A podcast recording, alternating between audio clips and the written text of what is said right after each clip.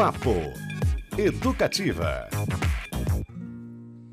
A Bahia,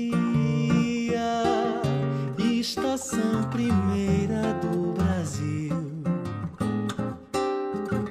Ao ver a mangueira nela inteira se viu. Exibiu-se sua face verdadeira. Que alegria não sido em vão que ela expediu as ciatas pra trazerem um samba pro rio. Onde o Rio é mais baiano? É aqui na Educativa. Opa, ótima cestinha pra você, tudo certo por aí? Começando mais um Papo Educativa. Já sacou, né? Ayrton Montarroz está aqui com a gente ao vivo. Antes, dá oi para os nossos nobres companheiros de sempre, a Jéssica por aqui, Fabrício Manaus comandando a nave e Beto Pacheco que tá na pista porque é sexta-feira, né? Bem-vindo. Olá, Cristiano Castilho. Um bom dia para quem ainda não almoçou, boa tarde para quem já almoçou e boa noite para quem escuta esse papo na reprise às 11 horas da noite. Ô, boa noite pra quem é de boa noite. Ô, bom dia pra quem é de bom dia. Rapaz, eu tô na pista na sexta, na segunda, na terça, na quarta. É a Na fase, segunda também? Fase nova. Segunda principalmente. Meu dia de sair é segunda-feira. Roda de samba, É, tudo. Muito bom. Ó, já tem uma caixinha de pergunta lá no nosso Instagram, no arroba Rádio Paraná Educativa. Você vai participar deste papo super legal com Ayrton Montarroios, que é um milagre.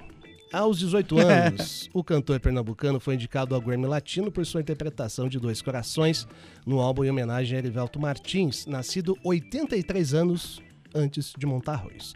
Na quarta edição do The Voice Brasil, da qual foi finalista, o Ayrton cantou, entre outras, Carinhoso, Cálice e Fascinação, música símbolo que, em sua voz, carregam mais atualidade do que nostalgia. Gravou Aldir Blanc, João Bosco, Tom Jobim, Cartola, Dona Ivone Lara e faz shows acompanhando, sabe quem? Edu Lobo. Pois é. E hoje, aos 27, Ayrton um farol que ilumina o futuro com o que aprendeu no passado. Ele faz dois shows neste fim de semana em Curitiba com repertório dedicado a Caetano Veloso. Hoje e amanhã, às 8 da noite, no Teatro do Paiol. Ingressos à venda, hein, pelo site deubalada.com. Vai dar balada hoje com a Ayrton, hein? Segura aí. E com prazer imenso recebemos aqui Ayrton Montarroz no Papo Educativa desta sexta-feira. Boa tarde, querido, bem-vindo. Boa tarde, Cris. Obrigado pela apresentação aí tão bonita. Fiquei comovido aí. Muito obrigado. Boa tarde, Beto. é Boa um prazer estar aqui na rádio de novo. Tô, tô muito feliz. Que bom, que bom. Sua última vez, aliás, Ayrton, foi na oficina de música deste ano. Beto te entrevistou com Edu Lobo e Vanessa Moreno lá no Guaíra. Exatamente. Aliás, um dos momentos mais legais da minha Foi, né? profissão. Com bom. certeza foi. E como é que é voltar a se apresentar agora num espaço ah, diferente, tão intimista, É. bem menor do que o Guaíra, mas voltando a Curitiba? É, é, espaços quanto menores, mais difíceis, porque é, é- bom, pelo menos pra mim, eu acho que quando é muito grande, quanto mais público se tem, quanto mais gente tá, tá ao redor, é mais fácil você esquecer que tem gente. Você olha ali, é uma tela preta que tá na tua frente, tudo bem. Os teatros de arena menores, que você consegue ver o público quase que na altura do teu rosto, né? Assim, muito próximo. É, é, te dá uma. É uma energia diferente, eu não sei. Não é uma preocupação, nem um nervosismo, nem nada. Porque isso aí sempre tem um pouco, é normal da profissão. Mas tem uma. Um contato outro com o público, assim, você sente uma outra parada com o pessoal, uma, uma energia diferente. Eu não sei explicar bem o que é, mas tem uma. A tua concentração num teatro como o Guaíra, né? Você consegue se concentrar mais ali na, na- no que tu tem que fazer. Num teatro de arena, não, é diferente. Tua concentração é dividida com, com o respirar das pessoas, com, com o olhar de todo mundo. É impossível não ser afetado por isso, né?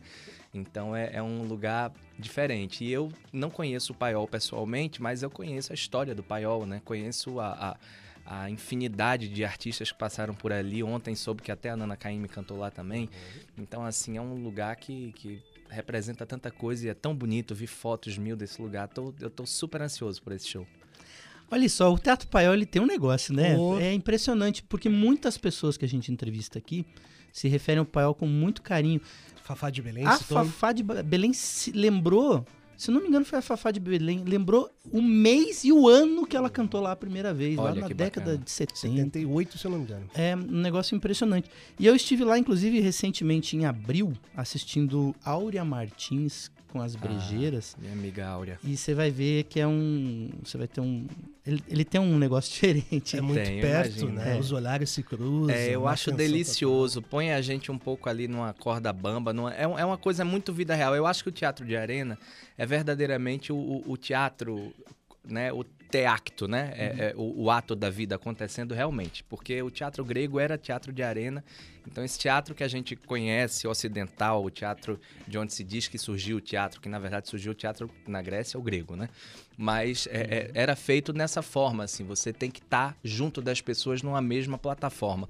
O teatro italiano, que é esse teatro que, que se habituou mais no mundo depois, hoje em dia a gente tem esse teatro onde o público ele não se inclui no espetáculo, né? Ele tá ali como um agente observador, ele dá outra oportunidade de você fazer outras coisas, você ganha outras coisas, mas o teatro de arena ela tem uma coisa de vida mesmo, do acto do teatro, né? Então é, é- é- deixa a gente numa prova de fogo muito gostosa de passar, assim. E eu gosto que seja com esse show de Caetano, porque em que eu tô cantando Caetano, porque é um show que eu tô fazendo já acho que há dois anos. Então a gente rodou muito com esse show, já, já temos uma intimidade muito grande com ele. Portanto, é um show muito fácil para fazer, assim. Eu faço ele com facilidade. Não é um show que eu tenho dúvida, não, sabe? É um show que eu já tenho um roteiro na minha cabeça, os músicos também. Então, é bom quando a gente chega nesses lugares difíceis é, é, com um show que você tem segurança. Então, é, não é nenhuma estreia, nem nada. Então, eu tô, tô no melhor dos mundos agora. É, que barato. O Cris até citou que eu tive a oportunidade de te entrevistar, né? O ano passado, lá no Guairão, nos bastidores ali, né? No É. ensaio, é, com o Edu Lobo, com a Vanessa. Uhum. E foi muito legal, até um o pessoal não sabe dessas histórias de bastidores. Em princípio, tava meio pré-combinado eu ia entrevistar vocês dois, depois o Edu, ou vice-versa, agora não me lembro. Aham. E o Edu Lobo falou: não, vamos fazer todo mundo junto, vem É. aqui todo mundo junto. Aí fizemos. Ele é né? assim. Foi, foi aquele dia que te deu uma câimbra no, no Me braço? deu. o jornalismo tem dessas, né? Porque você fica ali segurando o, o- o telefone funcionando de microfone. Falei, E você gente, juntou logo. A Vanessa fala menos que eu e o Edu, mas eu e o Edu a gente gosta de conversa, então rapaz, tava uma delícia. seu braço ia cair se deixasse. Por mim eu não parava, né? Mas eles tinham que ensaiar. E eu queria perguntar pra você, até, eu, eu creio que é uma, é uma coisa que você deve pensar. Eu não sei, pensaria isso com frequência. Porque você tá ganhando a projeção, mas também já trabalha e grava com e, e participa de shows com nomes que são o Toninho Horta esteve aqui conosco no estúdio e falou mitos, né? Tem pessoas que são mitos, Edu Lobo é mito. É. Já se acostumou? Você já se olha no espelho e fala, "Pô, legal, vou, vou trabalhar. Ou não, ainda tem um. Olha, eu vou te dizer que eu tenho uma relação com música muito particular, no sentido de que eu já não tenho mais 16 anos. Eu comecei a cantar com 16 anos. E como qualquer garoto de 16 anos, vindo de Recife, aquela história toda, não tenho músicos assim na minha família, não tinha artistas, a gente não via gente na rua. Eu tinha uma relação deslumbrada com a música na hora que comecei, então tudo pra mim era muito grandioso, desde o primeiro show, primeira gravação, ir pra São Paulo, essa história do Grammy com 18, entrar no The Voice com 20, tudo era muito grande, mas é- é, essas coisas vão acontecendo e, e eu fui vendo que aí eu voltava pra minha casa, né? Aí você lava o rosto, tira a maquiagem, lava o cabelo, o cabelo fica molhado, lava o prato que tá na pia. E você liga o som da sua casa e fica ouvindo música. Aí você para de lavar o prato porque ouviu uma coisa bonita, chora lavando o prato, ouvindo a música. e aí eu descobri que, gente, a única coisa que eu tenho é música, é estética, assim. Então eu tenho uma relação com música muito. Eu não... É num lugar, pra mim, de, de, de uma coisa assim totalmente a ser feita. E eu me olho meio como um trabalhador disso que tenho que melhorar, que tenho que estudar, que tenho que trabalhar como qualquer pessoa faz no seu trabalho. Então eu não tenho. Agora, claro, como eu tenho muita reverência, o Edu é um cara que me, me deixa muito nervoso, me põe nervoso até hoje.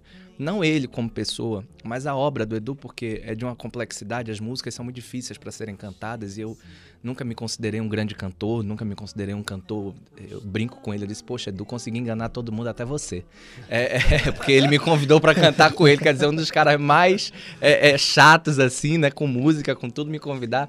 E, e Mas eu acho isso é sempre uma responsabilidade, então eu me coloco como trabalhador. Eu voltei a fazer aula de canto agora, é, é, estudo diariamente música, leio livros de música toda hora.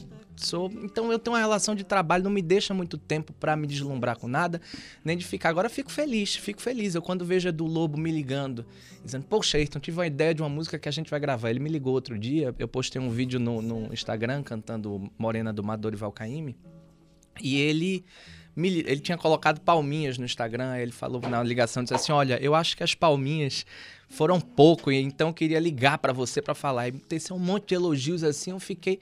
Mas aquilo me entra com alegria, dizer, poxa, que bom que o Edu gosta do meu trabalho, mas que responsabilidade, é tipo, o que é que ele gostou? Ele gostou disso? Ah, por que, que ele gostou disso? Será que aí eu fui reouvir a canção e disse, poxa, mas eu acho que aqui eu posso melhorar. Eu nem concordo com o Edu, que tá tão bom assim.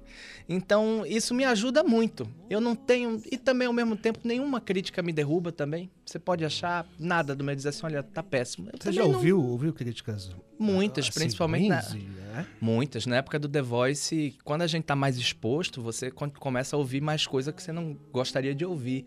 E também foi muito bom, porque aí eu aprendi a ouvir o que eu não gosto e tudo bem, as pessoas têm seu. Eu, quando não me ofende pessoalmente, que eu também ouvia esse tipo de ofensa, muito gratuita, né? Que eu era muito magro, muito esquisito, muito alto, meu pescoço era muito grande, eh, porque eu era afeminado ou alguma coisa, sei lá. Eu ficava um pouco triste porque eu era jovem demais e aquilo foi acontecendo tanto. Eu pela primeira vez na minha vida ali, que menino feio. Eu disse, meu Deus, nunca ninguém me chegou na minha cara e disse assim, como você é feio. e eu achei aquilo bárbaro, porque no mesmo, do outro lado tinha gente que dizia assim, meu Deus, que pessoa belíssima, que eu também nunca me achei belíssimo e também nunca me, disse- me disseram que eu era belíssimo. Então essas coisas todas vão entrando num mesmo lugar de que são coisas que não são minhas. Então nada é meu. Nem a música que eu faço é minha, porque eu não tenho total controle sobre ela, eu sou intérprete. Então eu não tenho muito. Eu não fico pensando muito nessas coisas. Fico feliz porque eu acho que cada passo que a gente dá na nossa carreira, quando a gente olha pra trás, a gente se sente mais pronto para dar o próximo. E os passos que eu tenho dado na minha carreira estão me dando a possibilidade de ter uma coisa na minha vida pela qual eu batalhei minha vida inteira, que é o conforto da minha casa. Eu desde cedo eu que, queria ter minha casinha, meu lugar para eu ter a minha rotina, que é uma rotina muito pessoal minha, muito eu tenho meus horários, minha forma de viver minha vida, e eu achava que eu era muito era um estorvo na casa da, da minha família, porque as pessoas tinham horários que não batiam com os meus. Eu gostava de cantar pela casa e gosto de errar quando estou cantando, porque eu quero ter- treinar um lugar novo e não gostava que ninguém me ouvisse errando. Então hoje minha profissão me deu a possibilidade de eu ter um apartamentinho que eu vivo muito pacatamente nele, mas com muito conforto. Eu sou uma pessoa feliz, eu acordo feliz, eu durmo feliz, não tenho dívidas e não tenho problemas. Tudo isso a música me deu. Ah, Então, assim, eu não quero nada além disso. Não quero nada. Não quero fama, não quero sucesso, quero nada. Eu gosto de ter meus amigos da música que conversem sobre música comigo. Isso, o Edu me liga, a gente passa uma hora no telefone falando de música. Você já pensou, Beto? Entendeu? Um dia de manhã, um sábado, tá com o telefone. Oi, Beto, aqui é o Edu. Eu tenho um negócio pra te dizer. Rapaz. E ele, a primeira vez que me ligou, não tinha um celular dele. Eu, e eu geralmente não atendo ligação, que eu não conheço. Só que como, como era 21, eu disse, poxa, Rio de Janeiro, talvez. Às vezes alguma coisa da Globo, querendo que a gente faça algum programa. Eu disse, vou atender pra ver. Aí, alô, atendi assim meio. Ele, oi, Ayrton. Eu não reconheci. Eu disse, quem é? Aí ele, Edu. Oi, Edu, perdão. Mas é engraçado isso, assim. Eu tive essa relação também com a Ângela Maria, tive essa oportunidade. A Ângela me ligou e aí foi realmente constrangedor, porque eu bati o telefone na cara dela duas vezes, porque ela ligava pra mim, ela não queria dizer que era eu, porque que era ela, porque não sabia se estava certo o meu número. Ela dizia, oi, quem tá falando? Eu dizia, você quer falar com quem? Poxa, você tá É me 0800. ligando, você quer. Aí ela, não, mas quem tá falando? Aí eu desligava. Aí depois ela ligou de novo, aí eu já atendi irritada. Eu disse, quem é que tá falando? Ela disse, não, quem que tá falando? Eu desliguei. Aí na segunda vez, eu tava dando um cochilo à tarde, que é uma coisa que eu nunca faço. Então eu tava com a cabeça meio. Aí eu meio que despertei e disse, gente, essa voz parece com a da Ângela Maria. Aí eu liguei de volta. Aí eu disse, alô, ela disse, quem tá falando? Eu disse, olha, quem tá falando é o Ayrton. Quem tá me ligando é a Ângela? Ela disse, é. Eu digo, ai, Ângela, desculpa. Eu bati o telefone na sua cara sem querer. Eu não tinha seu número. Ela disse, ah, não, liguei pra falar do seu show, que ela tinha ido ao meu show lá em São Paulo me assistir.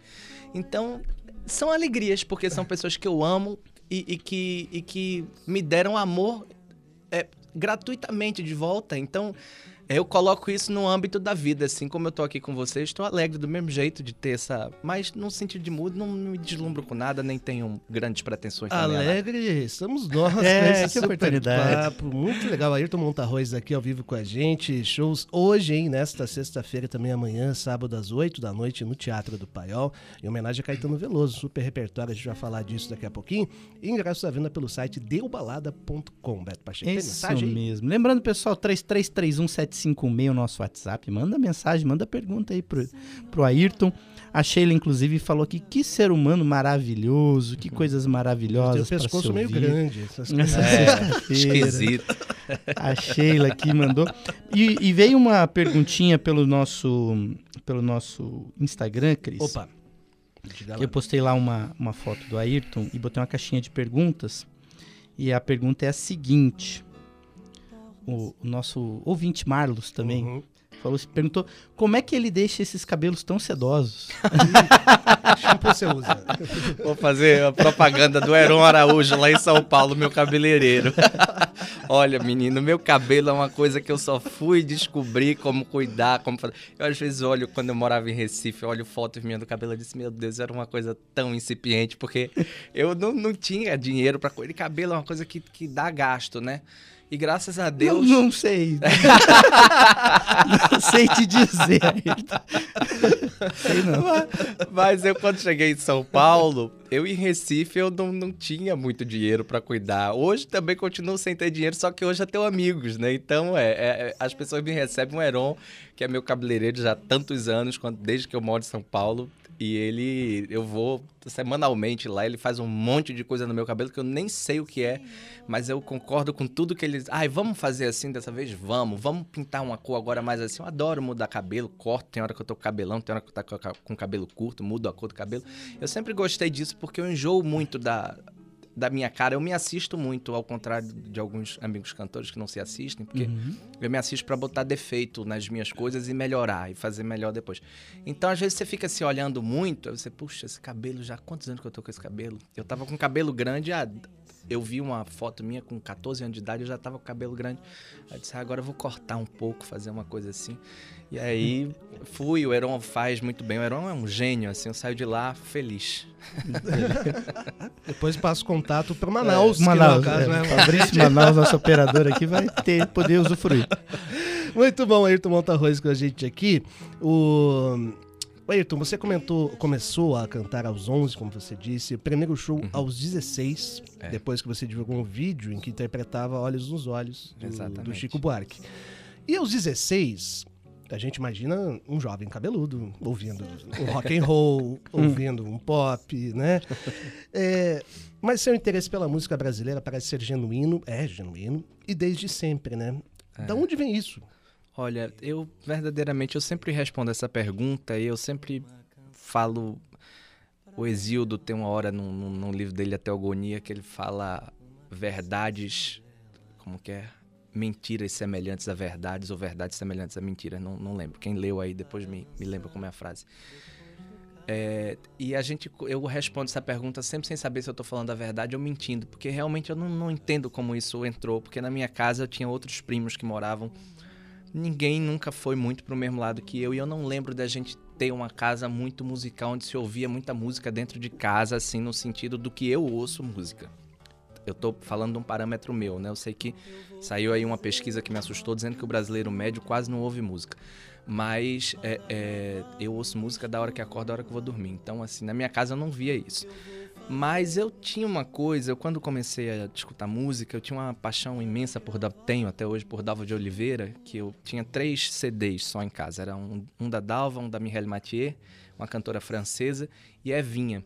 Dessas três cantoras, a que mais me emocionava era a Dalva e depois a Evinha. Eu gostava mais e a Mireille Mathieu sempre foi preterida a essas duas primeiras. Mas eu gostava, achava lindo a chanson francesa, aquela coisa toda. Mas eu gostava muito da Dalva, daquelas aplicações, daquelas notas tão altas, daquela, daquela vivacidade na voz, daquela energia que ela tinha ao cantar, daquele som tão grande que saía da boca. E eu, eu lembro, assim, minhas memórias mais antigas, sou eu muito pequeno, sozinho, sempre fui uma pessoa muito solitária. até me escondendo um pouco das pessoas e para ouvir música. E eu me lembro de, de chorar ouvindo sem entender nada do que estava sendo falado, porque a melodia me levava para lugares que me, me emocionavam.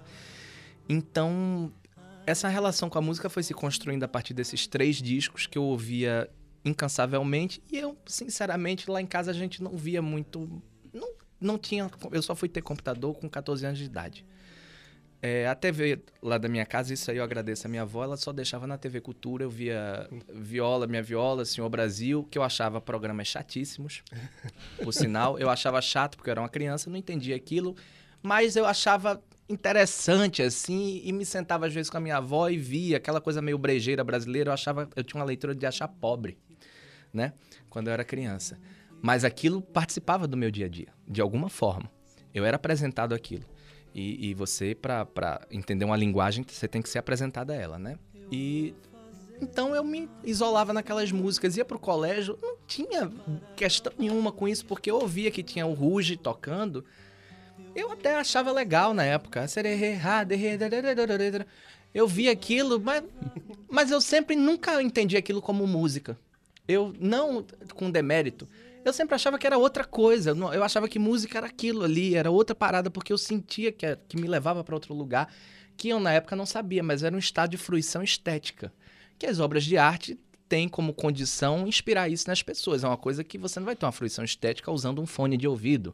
Você não vai ter uma fruição estética usando uma roupa, escovando o dente, porque cada coisa tem seu gera uma outra coisa. Pequenas catarses, assim. Exato, e, e, e, locais de não saber mesmo. Não é só de você chegar num lugar de catarse. Você chegar num lugar de desconhecer a coisa profundamente. Isso também é fruir arte. É você não entender o que está sendo dito, se entusiasmar com o não entendimento, se entusiasmar. Isso é uma frase platônica, né? Pelo espanto pensamos. Quer dizer, você se espantar com as coisas e se interessar por elas através do espanto do não conhecimento. Então isso foi me forjando. Quando eu descobri a internet, uma das minhas primeiras pesquisas foi Dalva de Oliveira no Google. E aí vinha relacionado Maísa, não sei o que, não sei o que lá. Na época na Globo começou a passar aquele seriado é, é, Maísa quando fala ao coração. Aí eu já linkei, aí comecei a ouvir Maísa, aí ouvi tudo, baixava de forma pirata no torrent todos os discos da Maísa, baixei a discografia inteira. Aí por conta da Maísa eu descobri, todos acham que eu falo demais. Eu disse, Nossa, essa música é tão bonita da Maísa. Aí fui ver música de Tom Jobim. Eu disse, quem é Tom Jobim? Aí fui, Tom Jobim, aí Tom Jobim, aí fui ouvir quem era Radamés Inátali, aí fui ouvir quem era Léo Perac, aí fui ouvir, aí comecei a descobrir música, e ali para mim era a minha maior felicidade, porque eu disse, bom, você é um vagabundo, vou ficar o dia inteiro nessa internet procurando gente que tudo que eu acho é bom.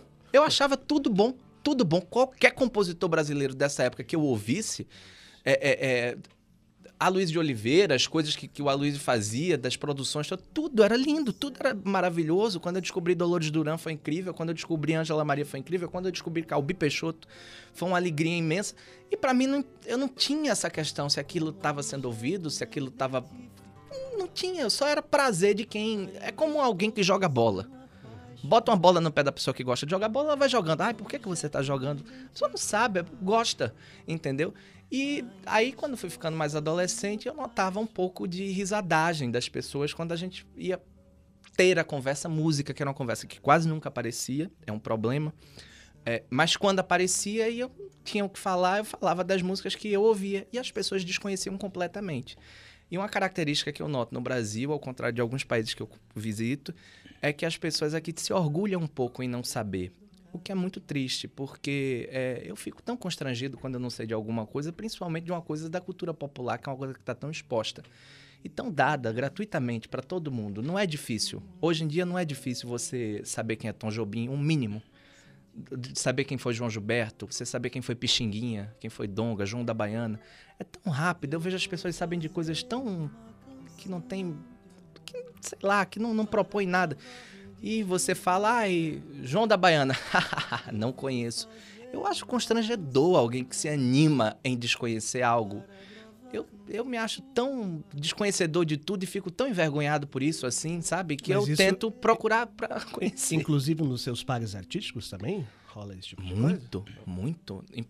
Os meus, muitos colegas cantores meus que não ouvem música da nova geração. Eu chego na casa, às vezes você vai numa cidade, passa um dia na casa, ah, eu sei que tem um amigo aqui de Curitiba que é músico, passar um dia lá com ele. Só não liga um som pra tocar em casa. Eu disse, gente, você não, o que é que você tem escutado? Ah, não, não ouve música. Então, quando a gente vai falar de música, começa a se falar de fama, começa a se falar de dinheiro, de número. Eu não tô interessado se o Tom Jobim era milionário, se ele era uma pessoa boa, uma pessoa ruim. Eu, eu tô parará e andando porque era Tom Jobim. Eu quero saber o que é que Tom Jobim fez. Só isso que me interessa do Tom Jobim. Aí, como eu sei de muita coisa que o Tom Jobim fez, eu sou muito curioso. Aí, a- a- hoje eu já me interesso mais por quem foi Tom Jobim. Compro, leio, vou. Mas isso é, uma, é parte da minha curiosidade. Mas, sinceramente, o que me importa é a música que esse pessoal faz, que é tão grande, tão maravilhosa, que não me sobra tempo pra muita picuinha, de, sabe? E me alegro em descobrir essas pessoas. Agora mesmo eu comprei um, um livro pra vir aqui pra Curitiba. Eu disse, ah, vou pra Curitiba, eu vou é pequeno, vou comprar um livrinho pequeno pra ler. Comprei o Amoroso, que é uma bio- biografia do Zusa Homem de Melo, o último Uau. livro escrito pelo Zusa. Inclusive, uma pessoa que eu tive o prazer de trabalhar, o último trabalho produzido pelo Zusa é comigo. Nossa. E, e o Copacabana, Um Mergulho nos Amores Fracassados. Ele me convidou para gravar nesse disco, que tem outros intérpretes, Zé Luiz Maziotti, Ana Seton, enfim, outros grandes intérpretes. E o Zusa escreveu um, disco, um livro chamado Amoroso, uma biografia de João Gilberto. Eu sou louco pelo João Gilberto, descobri João Gilberto quando me mudei para São Paulo. E e eu tô- aí comecei a ler assim, antes de vir pra cá, tava com o livro na mão, lendo aquilo e vendo as histórias do João Gilberto, de como ele era bondoso, né? Um cara na época era muito pobre. Os amigos se juntavam pra fazer vaquinha, davam dinheiro pra ele, ele pegava o primeiro mendigo que via na rua, dava o dinheiro inteiro no mendigo. Não, o cara precisa mais que eu. É- é- é, então, assim, são curiosidades, mas primeiro me veio a obra do João, né? Primeiro me veio tudo. Eu sou muito curioso, eu gosto muito de saber. Eu, eu avisei que ele era um milagre. viu? É, o Zusa, o Zusa tem um. tem o- aquele antologia do Zé Ramalho. é, tem todas as músicas comentadas. Tem, um, tem uma versão em CD Ah, é? com todas as músicas comentadas pelo Zusa. É um muito legal. Um É, entendedor o muito didático também, Sim. né? É, Fácil de apreensão, é O maravilhoso. Zuza era uma pessoa que você sentava pra conversar, era delicioso. Gente, só a gente pra fazer ele cantar ruge também aqui, né? É, Ayrton então, Montarruge. quem, quem pode dizer? A gente vai ver um pouquinho mais de. Tá rolando aí não identificado?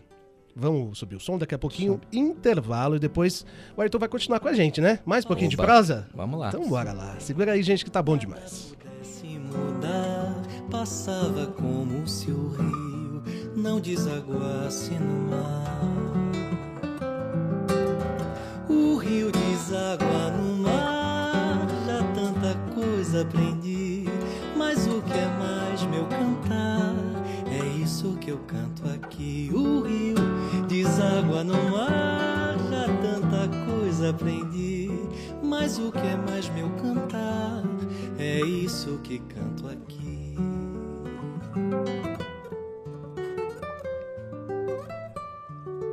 Hoje eu sei que o mundo é grande e o mar de ondas se faz, mas nasceu junto com o rio o canto que eu canto mais.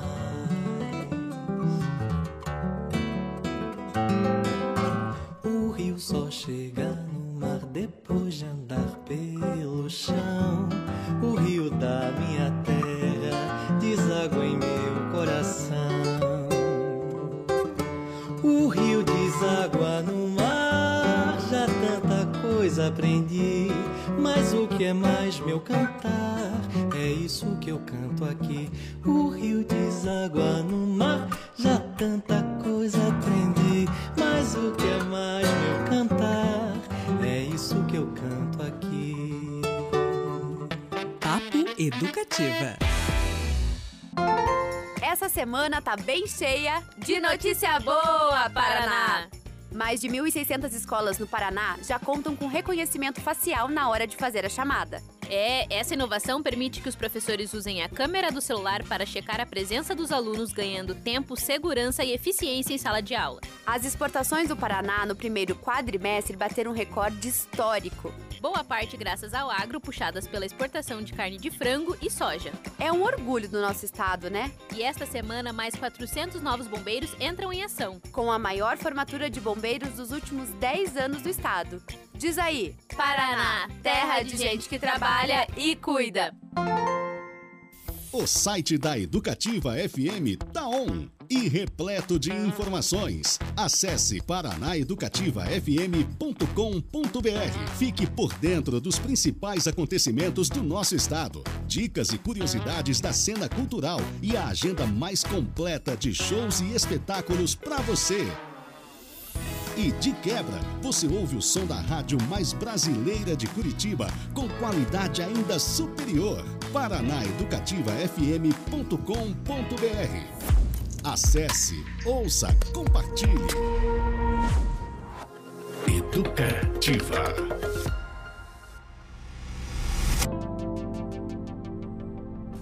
Educativa FM. Educativa FM.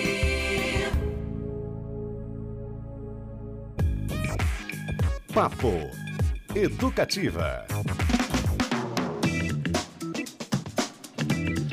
A gente sabe quando a entrevista é boa, quando o papo continua no intervalo. Nossa. Né? Ai, meu Deus. Você que tá melhor se é o bom. intervalo, é...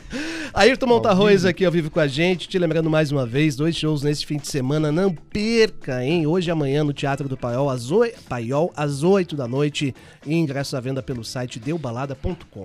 É, o Ayrton, inclusive, falar em bastidores, ele tava contando antes de entrar no ar que tem uma história boa com a rádio. boa, cara. Mas ele falou que, Que ia contar no. sabe, é, ele falou que ia É, contar no ar. Eu só. queria contar no ar, porque a primeira vez que eu vim a Curitiba, eu fui fazer um show na Capela Santa Maria. E é um lugar lindo, né? A gente estava fazendo uma turnê aqui pelo Sul. A Porto Seguro, na época, patrocinou, que deu possibilidade da gente pagar. Não pagar para trabalhar, né? Assim, ninguém ganhava nada, mas a gente pagava hotel e passagem de avião, pelo menos, para a equipe andar e fazer show no Sul, que é um lugar que a gente não fazia na época. E as cidades iam muito bem. A gente fez Porto Alegre, fizemos Florianópolis. Chegamos aqui em Curitiba, no dia do show tinha um ingresso vendido. um. Um ingresso. E aí eu olhei pro meu empresário, pro Thiago, aí que tá aqui ao lado. Aí eu disse, Thiago, vai ser um fracasso total. Agora sim, eu se tiver um ingresso, eu vou fazer um show inteiro pra essa uma pessoa. Primeiro porque eu gosto de cantar, eu canto, eu canto na minha casa sem violão nenhum. Então, imagine com um violão do lado, com um microfone, com som no espaço que tem um som bom. Vou cantar pra essa pessoa, tudo bem, numa boa. E aí viemos aqui à tarde fazer o programa, esse mesmo programa, né? E mas eu sempre desacredito, pra ser muito sincero, na, na potência das rádios alternativas de, de música, das televisões alternativas, porque eu sempre acho que as pessoas não assistem. Eu disse, bom, vamos fazer o programa, porque eu sempre que tem rádio é, é, é, educativas, rádios públicas, eu gosto de fazer. E vamos fazer o programa assim e tal. Tudo bem. Aí fomos, começou a gente a ver o programa, mandar perguntas e tal. Eu fiquei surpreendido, mas não sabia ainda a força. Chegamos no teatro, eu passei o som, saí do teatro para tomar um café numa padaria que tinha na frente. De tão descompromissado que a coisa estava, eu digo, bom, quando eu ver que a pessoa que comprou o ingresso tá entrando, a gente vai e faz o show. Sai daqui da padaria para É cantar. aquele ali. Aí fiquei tomando um café. E pede pra tirar uma foto ainda É, com o a pessoa. Fiquei tomando café, batendo papo com o Thiago. Quando saímos da padaria, tinha uma fila na frente do teatro. E eu pensava que era uma fila de. A primeira coisa eu disse, meu Deus, alguma coisa aconteceu, alguma tragédia, alguma. Tem muita gente. E a fila do teatro. Aí eu fui entrando e as pessoas olhando pra mim, eu entrando pela porta da frente do teatro, que eu não esperava aquilo. Meio constrangedor, vesti minha roupa. Quando vesti a roupa, que entrei, tava lotado, não tinha um lugar vazio. Eu disse, não é possível. Que, que milagre aconteceu em oito horas? E aí eu fui fazer uma retrospectiva. Digo, meu Deus, só pode ter sido o programa lá da Rádio Educativa. Fiquei com aquilo na cabeça. Saí pra perguntar às pessoas. E eu disse, ah, como você soube do show? Você soube por onde? Disse, ah, te ouvi na rádio, te ouvi na rádio, te ouvi na rádio. Inclusive a Patrícia, que é uma fã que virou minha amiga daqui de Curitiba. Ela foi ao show, ela disse que. E ela conta essa história. Ela disse: Eu tava no carro, liguei a rádio, que é uma rádio que eu adoro ouvir, e comecei a ouvir um menino falando coisas que eu nunca tinha ouvido ninguém falar e que eu gostava de ouvir. Tarará, tarará. Fiquei apaixonada por você sem nunca ter ouvido falar no seu nome, sem, não, sem saber quem você era. E comprei quatro ingressos, levei três amigas e fomos te assistir. Saímos as quatro apaixonadas. E logo depois ela me contratou pra cantar no aniversário dela, que é, um- é uma coisa que geralmente também eu não recebo convite pra cantar em aniversários e geralmente a gente também não faz, mas ela é uma pessoa que gosta muito de música, tinha um piano em casa, nos recebeu assim com um som maravilhoso na casa dela e tal. E depois todo ano eu passei a cantar no aniversário dela e ficamos amigos por conta disso. E, e tive, fui conquistando um público em Curitiba. Depois voltei no, no Guairão, já com, com aquele teatro imenso, dois mil e tantas pessoas, lotado com Edu Lobo, né? Com Vanessa, aquela coisa toda. Então, assim, é muito engraçado essa história. Todo lugar que eu chego, eu falo. Em Curitiba, eu passei o maior susto da minha vida e fui salvo pela Rádio Educativa. E sabe quem Ah, fez essa é. entrevista? Eu sei quem fez essa entrevista. Foi eu. Foi Cristiano você? Ah, que Na época eu tinha mais cabelos? Sim, eu lembro que tinha um cabelinho. mesmo. Mas, menina, aquilo É, foi então. providencial. Eu não lembro se o Todas Manaus as pessoas estava na ouviram mesa. o Era o. Manaus também. Olha aí. a Olha dupla, só. Tava junto. Pois olha É. aí, gente, que coisa linda, né? 2017, se eu não me engano. Eu fiquei muito, muito feliz. Essas surpresas são é aquilo mesmo. Pelo espanto, pensamos e vivemos. Eu, eu vivo espantado pro bem. Eu acho essas coisas um barato e, com muita verdade. É isso, a vida do artista. É, é pintar, vestir, virar um aguardente para a próxima função. Hora de ir embora quando o corpo quer ficar. O Chico Buarque escreveu isso também, né? Que é uma música também, por sinal do Edu. Mas é, é, é- é mais um dia, mais uma cidade para enlouquecer, o bem querer, o turbilhão. E às vezes é isso. Às vezes você tá, faz um dia para duas mil pessoas, no outro dia você faz para cinco. Acontece isso na vida da gente de música popular. E o poder, a capacidade de mobilização da nossa querida Ah, Rádio Educativa. exatamente, gente- exatamente. Imagina hoje como é que não tá, então. O pessoal, o paiol vai, Exatamente. vai ter que abrir mais uma sessão queira. Extra aí, hein? Deus. Você sabe que isso me lembrou uma história. Minha tia que conta essa história que há muitos anos atrás, É. ela foi assistir um show no Teatro Paiol. E foi ela e mais duas amigas. sim. E estavam só as três no Teatro Paiol. Olha. E o músico entrou, falou: Puxa vida, tava, mas eu vou fazer o show pra vocês. E fez o show inteiro. E no final do show ele Ah, falou assim: mas- Um dia vocês vão ouvir falar de mim. E era o Djavan. Olha. Meu rapaz. pai eterno. Que demais isso. É isso aí. Que demais, cara. Coqueiros do Paraná, que bom tê-los como areia no mar. Sol de... Eu quando cheguei aqui em Curitiba, que eu vi as araucárias, eu chorei copiosamente lembrando dessa música, que eu... esse verso é forte, mas quando você vê que o Brasil tem um único pinheiro realmente brasileiro que só existe aqui, e é lindo o nosso pinheiro, porque ao contrário dos pinheiros europeus, que são tristes para baixo, o pinheiro brasileiro aponta para o céu. Então é lindo que na cadência melódica, Pinheiros do Paraná, que bom tê-los. A nota vai lá pra cima, como areia no mar, como areia no mar, que é uma coisa tão ordinária que tem em todo canto. Ondas do Pará, pitombeiras da Borborema, ema, gemeu no tronco do Jurema. Eu olhei pro Pinheiro e comecei. Eu tô falando aqui, eu fiquei emocionado. A- aquela imagem que o Djavan criou foi tão forte, eu disse, essa foi a maior homenagem que o Paraná poderia ter, ter recebido de um- algum artista. Falar dos pinheiros do Paraná, das araucárias. Que coisa deslumbrante ao Brasil, né? E vamos cuidar porque não tem muitos aí, não. Não, tem que Então, É, vamos plantar araucária, que isso aqui é um patrimônio dessa terra. O Ayrton, em entrevista aqui à Educativa, a Leila Pinheiro, recentemente. Né? Sexta-feira passada, acho que foi semana inclusive. Minha passada. querida Leila, Demais. grande cantora. É, ela falou que cantar até que é fácil, mas ser intérprete, aí a coisa complica um pouco. Ela fez questão de dizer que ela é uma intérprete. Qual que é a diferença? E explica pra gente aí. Eu acho que cantar é algo que não, não é. Realmente não tem nada de especial em cantar. Cantar, todo mundo canta. Principalmente o povo do Brasil, a gente é muito musical, a gente canta. É, o Thiago, por exemplo, meu empresário, é uma pessoa afinadíssima. Tem alguns coros de alguns artistas que ele já produziu, que às vezes, quando faltava o cantor, ele entrava lá no aquário e ele, ele ajudava no coro. Tem um microfone sobrando aqui, É. Thiago. É só chegar aí, ó. Entendeu? Então, assim, e ontem o Thiago tava me falando uma coisa interessante, que ele, ele foi falar, fez um parâmetro com, al- com alguma pessoa, uma observação. Ele disse, ei, tu imagina eu querer cantar. Ele disse, por exemplo, me bota com música, eu sei que vai, que eu sou afinado, que vai ter... Mas é diferente. É, é- é- é diferente quando você é um artista que trabalha para fazer arte usando a linguagem.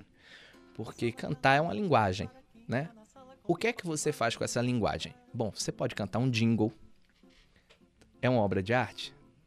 Você pode cantar é, é, uma coisa para um patrocinador, para uma... Você pode cantar parabéns para você. Naquele momento você está fazendo uma performance artística, na hora que você está batendo parabéns a você e afinando parabéns, o hino nacional brasileiro, que é dificílimo, né? Já começa com, com, com salto de terça. Ouviram do Ipiranga, João. É um salto difícil. E todo mundo faz isso com perfeição no Brasil. Isso é cantar. Agora, quando eu, eu acho que a Leila entende por interpretar o ato de usar a linguagem música como possibilidade, como ferramenta, como material para fazer arte. para fazer fundir estética. Aí você tem que ser artista, que não é nada especial também. Só que é uma outra coisa, requer atenções diferentes. Requer outras tensões, outras complexidades. É a mesma coisa de você ser uma pessoa que dirige para ir para o seu trabalho e você ser chofer. É totalmente diferente. Quando você está carregando alguém, quando você tem, você tem que manter um, um, ritmo do carro, sua direção não pode ser brusca, você tem que ser carinhoso com seu passageiro, você tem técnicas, você tem caminhos que você sabe que são melhores, apesar do ex mandar você pegar a direita, você sabe que aquela rua ali o GPS não pega bem, por isso que ele tá mandando. sabe? O cara que uhum. dirige em São Paulo sabe que embaixo do minhocão o ex não, não, não funciona. Então, às vezes, o ex manda você sair do minhocão porque ele não tá recebendo sinal do minhocão. O cara que, que é um bom motorista, ele faz. Aí você vai ter um motorista ruim e vai ter o bom. Então acho que música é isso também, ser artista é igual. é interpretar Caetano Veloso? Que é um sujeito, talvez, dos mais intérpretes respeitados no mundo, né? É. Já que é um grande. O, o, Caetano consegue ser um grande músico, um grande compositor, um grande cantor, um grande artista. O Caetano é um fenômeno do Brasil que surge a cada ano a cada ano tem milhões de pessoas que nascem e, e, a gente não vê nascer um Caetano Veloso. É uma coisa, é um é. evento que acontece a cada século ou a cada milênio, sei lá. Mas a, a, responsabilidade de cantar o Caetano é muito grande, primeiro porque as músicas são muito marcadas no, no pensamento coletivo das pessoas. Mas tem uma coisa também que o teu trabalho, quando você gosta de fazer ele, ele também é para você uma diversão, assim como quem joga bola. Né? O Romário uma vez tirou umas férias que ele estava aguentando mais tanto treino, tanta bola tal. E a primeira matéria do Ego que saiu é Romário é flagrado batendo pelada com os amigos na praia. Futebol. Isso é o, quem tem amor. Tom Jobim dizia: o sujeito para saber precisa amar. E quando você ama, por mais difícil e complexo que seja a sua tarefa, você consegue se entregar para ela e, e, ter uma coisa. Eu sempre falo que a música é, é, é como um barro e você é um oleiro. A resistência do material te ensina a trabalhar com ele também. Se você tá com a cãibra, a tua cãibra vai estar tá no vaso que você está fazendo. Tua cãibra também é o vaso. Você tem como usar a sua cãibra. Sua cãibra pode ser uma coisa que você use. Né? Viu, Beto? Então, é, você, tudo vai ser usado quando você é um artista, porque você está atento ao seu corpo e aquilo e ao material que lhe é dado. O material que o Caetano nos dá é um material, é um barro da mais primorosa, do mais primoroso material que a Terra pode dar a alguém. É uma música do Caetano Veloso, é lindo. E eu procurei fazer nesse repertório uma, um paralelo entre a minha vida, eu canto, por exemplo, Fosse Estranha, que é uma música que foi a primeira que eu entrei no The Voice cantando. E quando eu conheci Caetano Veloso, efetivamente, que eu já o tinha conhecido lá em Recife, mas quando eu encontrei com ele na, nos bastidores do Vivo Rio para assistir a Gal Costa. Ele estava na fila, ele olhou para mim meio como se me conhecesse de algum canto, ele tinha me visto na TV. E ele com certeza não lembrava que era. Eu fiquei muito nervoso, mas fui falar com ele. Ele disse: Caetano, ontem eu cantei sua música na TV. Ele disse: Ah, então é isso mesmo. Você cantou Fosse Estranha, não foi? Ele disse: É, ele disse: Eu vi alguma coisa, mas não assisti. Será que tem no YouTube? Eu disse, não sei. Ele disse, vamos ver. Aí ele puxou o celular. Na hora. e foi lá atrás para ver, aí me viu cantando. Ele disse, nossa, que bonito. Aí a gente bateu um papo muito rápido, assim, coisa de 5, 6 minutos. Mas aquilo para mim foi muito forte, eu achei aquilo bonito. Então, nesse show, eu canto Fosse Estranha. É, é, que é uma música muito popular, ficou muito conhecida na voz do Roberto Carlos, depois na Gal Costa. Mas aí tem músicas que eu trago, por exemplo, Vida Real, que é uma canção que eu adoro, que ninguém nunca gravou, só a Maria Bethânia cantou isso. O Drama, que também é uma música que a Bethânia gravou, que eu adoro, que eu acho muito parecido com o meu tipo de trabalho. Tem uma música chamada Cobra Coral, do Caetano, que é linda. Eu canto uma, uma, parceria dele com o Djavan, que ninguém lembra que é do Caetano, que é o Linha do Equador. Né? Mesmo. Luz das estrelas, laços Olha, do infinito, gosto tanto dela assim. Eu até outro dia nesse show também eu fazia o Naquela Estação, que todo mundo acha que é da Adriana Calcanhoto, que não é você, entrou no trem e eu na estação vendo um céu sumir que, que fala: Meu coração, embora finja fazer mil viagens, fica batendo parado naquela estação. Esse é Caetano João Donato. Então, eu fiz um trabalho de pesquisa que também é, um, é uma coisa que eu gosto de fazer, é uma característica do meu trabalho. Fui juntando essas músicas, canto Peter Gash do Caetano, que eu adoro. Né? Sou um homem comum, qualquer um, enganando entre a dor e o prazer. Eu disse, meu Deus, isso é a minha vida, é, sou eu.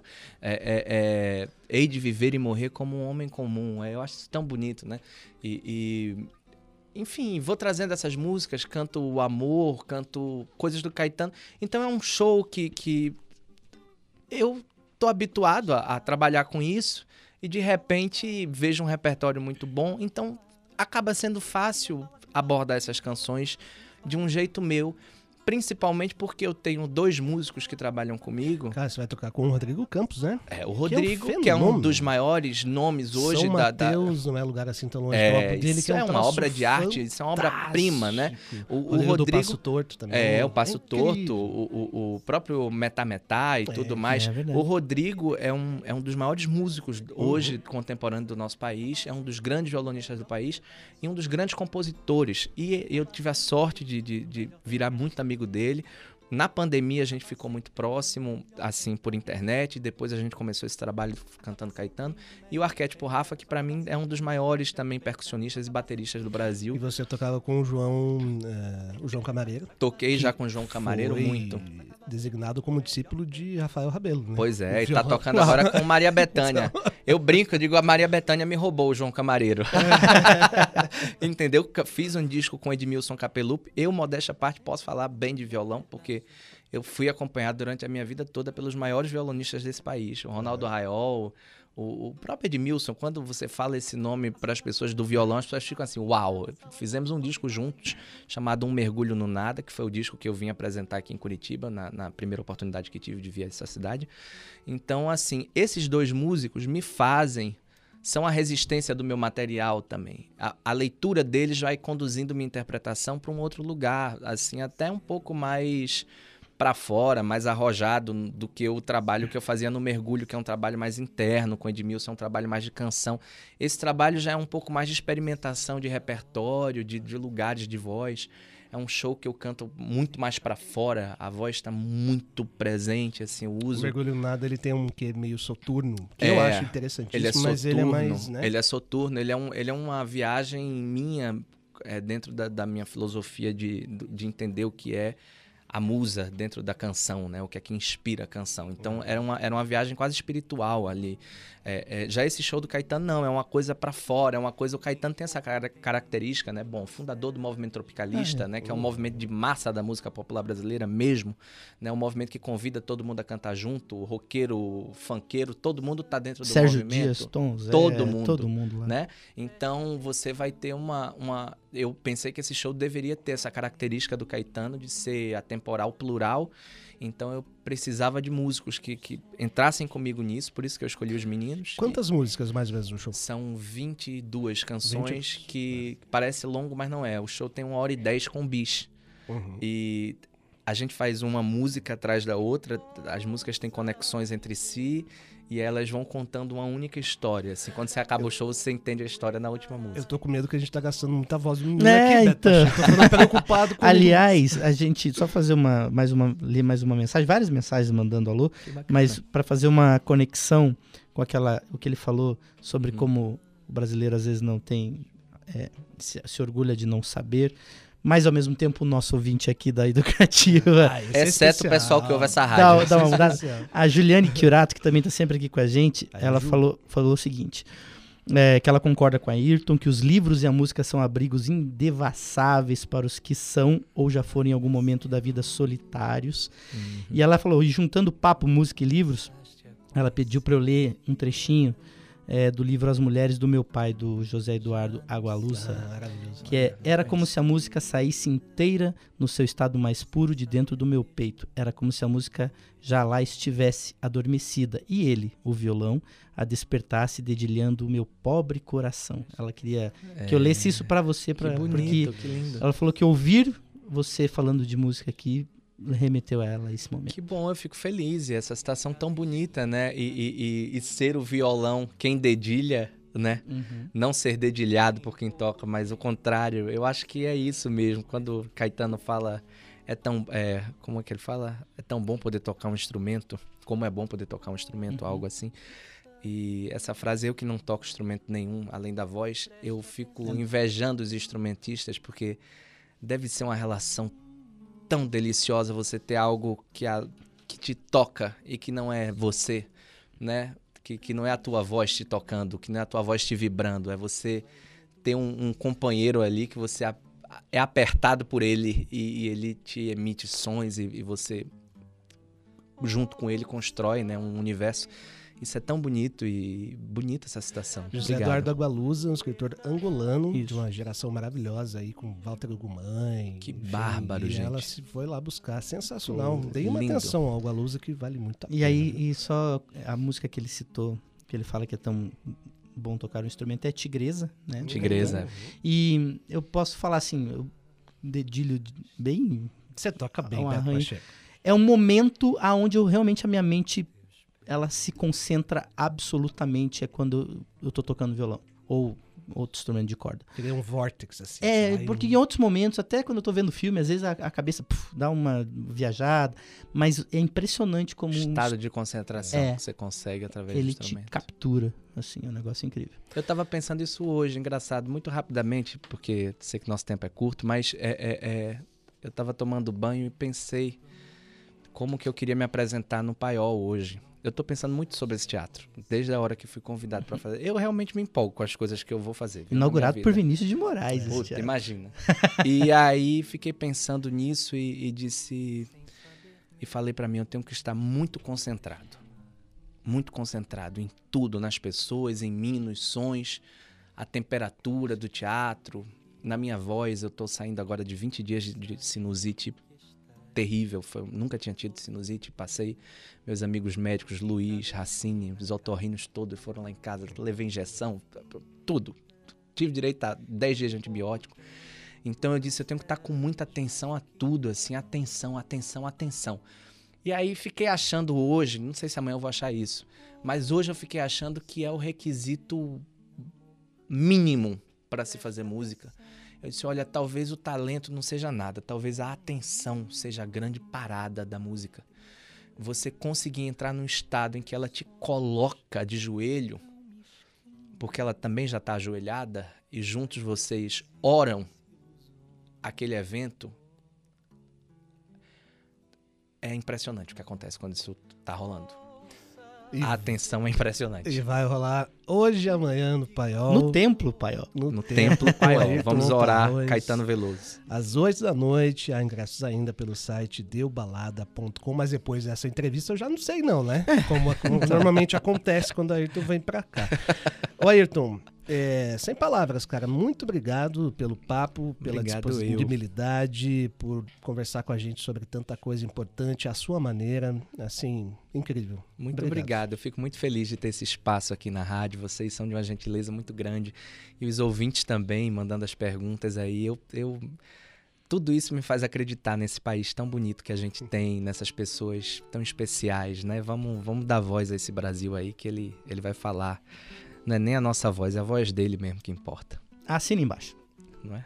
Hum?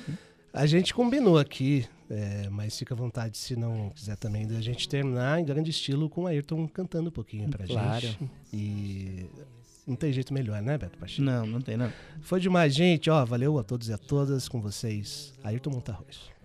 Eu vi um menino correndo, eu vi o tempo brincando ao redor do caminho daquele menino. Eu pus os meus pés no riacho e acho que nunca os tirei. O sol ainda brilha na estrada e eu nunca passei. Eu vi a mulher preparando outra pessoa. E o tempo parou para eu olhar para aquela barriga. A vida é amiga da arte. É a parte que o sol me ensinou. O sol que atravessa essa estrada que nunca passou. Por isso uma força me leva a cantar. Por isso essa força estranha. Por isso é que eu canto, não posso parar. Por isso essa voz tamanha. Por isso uma força me leva a cantar. Por isso essa força estranha. Por isso é que eu canto, não posso parar. Por isso essa voz tamanha. Caetano Veloso.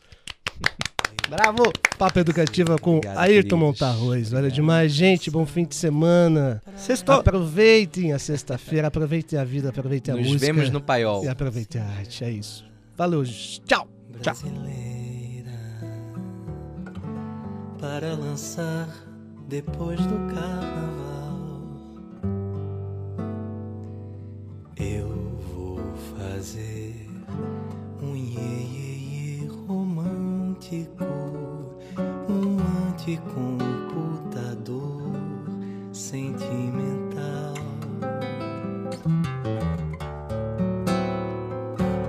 Eu vou fazer uma canção de amor para gravar num disco voador. Eu vou fazer uma canção de amor para gravar num disco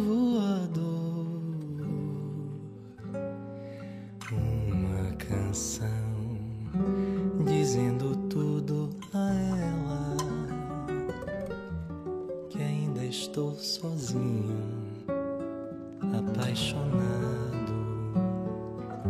para lançar no espaço sideral. Minha paixão há de brilhar na noite no céu de uma cidade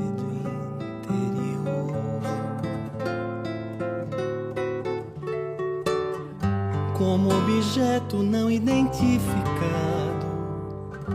Ainda estou sozinho, apaixonado, como objeto não identificado. Ainda estou sozinho, apaixonado.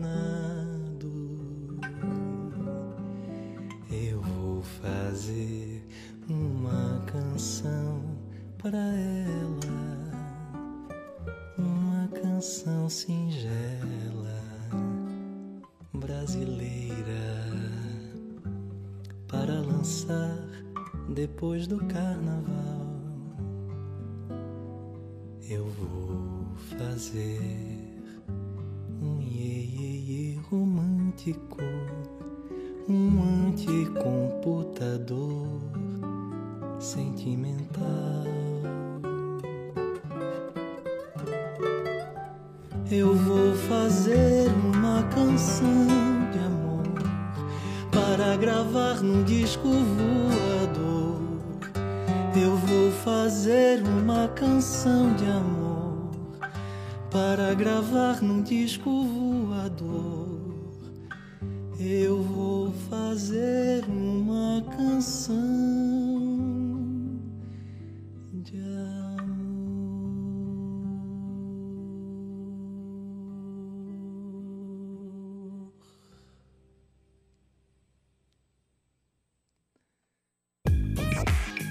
Papo Educativa.